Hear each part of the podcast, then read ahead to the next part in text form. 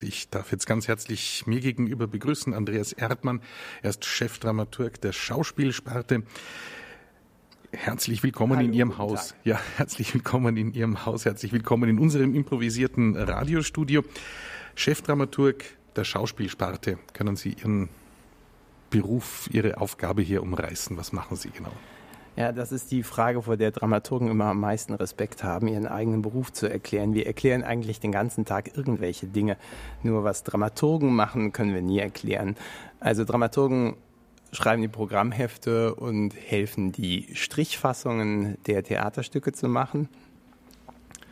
Aber darüber hinaus ist es eine äh, sehr viel umfassendere und kompliziertere Tätigkeit, Theater ist ja ein Kollektivkunstwerk und jede Aufführung besteht aus äh, Tausenden von kleinen Verabredungen und Abstimmungen und ähm, bis, es, bis diese Verabredungen alle zustande gekommen sind, braucht es halt ähm, eine ganze Reihe äh, von Besetzungen und äh, sehr viel Kommunikation. Und in diesem ganzen Kommunikationsprozess helfen die Dramaturgen quasi wie Gesprächspartner und Diplomaten, die zwischen den verschiedenen Parteien und KünstlerInnen äh, hin und her pendeln, einfach weil so viel Kommunikation zu leisten ist, dass ein Regisseur oder ein Theaterdirektor allein das gar nicht leisten können. Und äh, dafür gibt es die Dramaturginnen.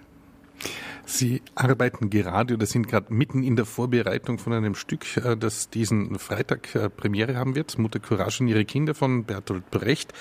Ähm, Sie haben gesagt, Sie sind gerade jetzt aus einem Meeting herausgekommen, weil das Programmheft jetzt in Druck geht. Das sieht man wieder, Dramaturg und der Programmheft, einer der wichtigen Aufgaben. Ja, genau. Was ist jetzt noch zu tun für Sie als Dramaturgen für diese Premiere bei der Mutter Courage?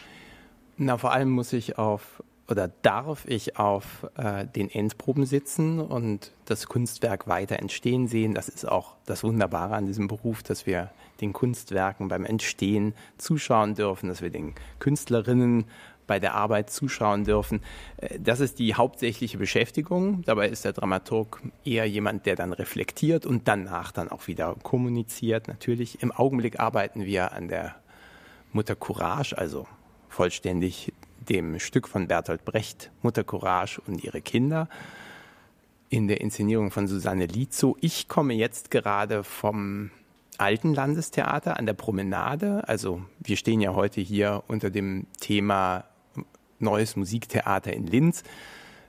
Das Alte Landestheater an der Promenade ist gewissermaßen das Mutterschiff des Musiktheaters. Also seit zehn Jahren gibt es diese zwei Häuser. Im alten Landestheater befindet sich heute das Schauspiel. Im Musiktheater befindet sich, befinden sich Oper und Tanz. Das ist hier am Volksgarten. Das alte Landestheater ist in der Altstadt von Linz direkt äh, neben dem Landhaus und unterhalb des Schlosses. Und ähm, das ist auch das Haus, das in Österreich in den 50er Jahren als erstes Theater den selbst verordneten Brechtbann, den Westdeutschland und Österreich über sich verhängt hatten, gebrochen hat. Also damals hat man in diesen beiden deutschsprachigen Ländern Bertolt Brecht nicht spielen wollen, weil man ihn für einen Kommunisten und Systemfeind hielt. Und die Arbeiterstadt Linz hat als erste diesen Bann durchbrochen und seitdem haben viele äh, beachtete und große Brecht-Aufführungen hier stattgefunden. Die Linzer sind auch ein dankbares und sehr geneigtes Brecht-Publikum und wir hoffen natürlich, dass das an diesem Freitag auf der Premiere wieder so sein wird. Vielleicht ein, zwei Worte zu diesem Stück. Wo würden Sie das jetzt einordnen? Ähm, Mutter Courage und ihre Kinder ist in mancher Hinsicht ein äh, Modell des epischen Theaters, das der Bertolt Brecht ja zusammen äh, mit einigen Mitstreitern erfunden hat, ähm, das sich aus unseren heutigen Augen insbesondere dadurch auszeichnet, dass es zum Beispiel sehr viele Musikstücke enthält, die die Handlung durchbrechen. Ähm, heute würde man vielleicht sagen ein Singspiel oder ein, ein Musical.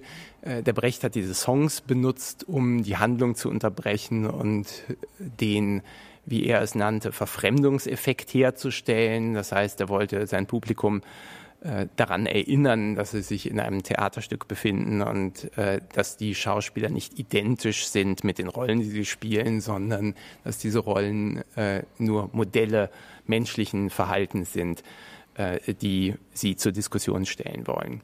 Und die Mutter Courage, eine sogenannte Chronik aus dem Dreißigjährigen Krieg, so nennt Brecht das, äh, orientiert sich lose an einem Vorbild, nämlich der Romanfigur der sogenannten Erzbetrügerin und Landstreicherin Courage des Hans Jakob Christoffel von Grimmelshausen. Der ist uns heute äh, mehr bekannt als der Autor äh, des Romans äh, Simplicius Simplicissimus.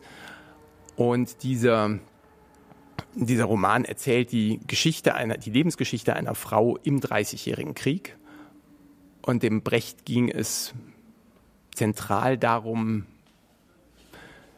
eine Welt im Krieg, Europa in einem nicht enden wollenden Krieg zu zeigen und davor zu warnen. Er schrieb dieses Stück 1939, ähm, unmittelbar zu dem Zeitpunkt, als ähm, der Krieg zwischen Deutschland und Polen, also durch den Einmarsch der deutschen Truppen in Polen ausbrach und Brecht wollte sich mit seinem Stück wenden an die vom Krieg noch nicht betroffenen freien Länder Europas, um sie zu warnen vor der Bedrohung durch Nazi-Deutschland. Können wir vielleicht noch einen kleinen Streifzug machen? Ähm, was tut sich denn im Schauspiel in dieser Saison? Sehr gern. Also die, der Schauspielspielplan steht ebenso wie der Musiktheaterspielplan unter dem Motto Heimat, Herkunft.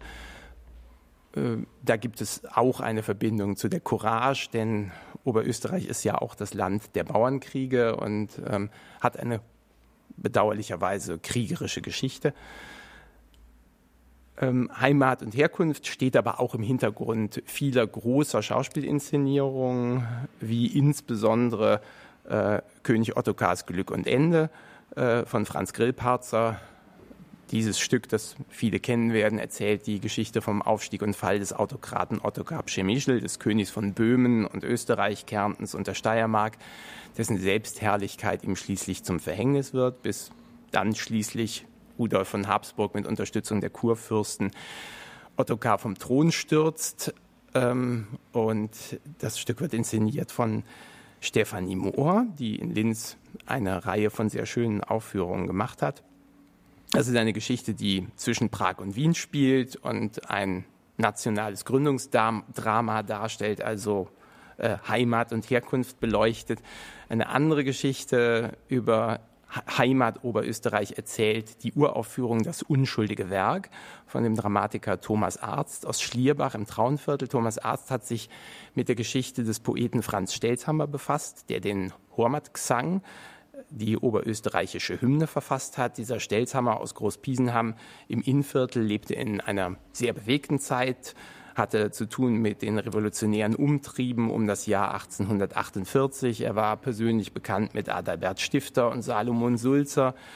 Viel später verehrten ihn die Dichter der Wiener Gruppe um H.C. Artmann für seine Mundartdichtung, die Franz Stelzhammer erst zur Literatur erhoben hatte. In dieser Zeit entdeckte man dann aber auch eine andere Seite Stelzhammers, seinen Nationalismus, seinen Antisemitismus.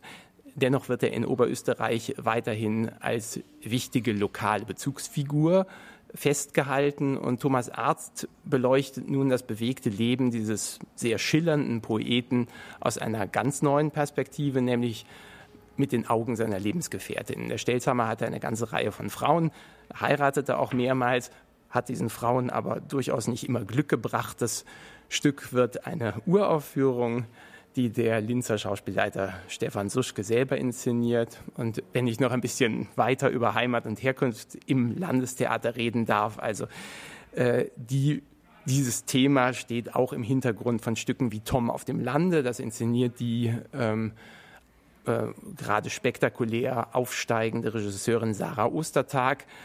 Ähm, es gibt eine Uraufführung über die Notwendigkeit, dass ein See verschwindet von Anna Neata. Martin Mader inszeniert dieses Stück Aber auch bei Komödien wie Nestros Höllenangst und Buñuels Der diskrete Charme der Bourgeoisie ähm, stehen Heimat und Herkunft im Hintergrund.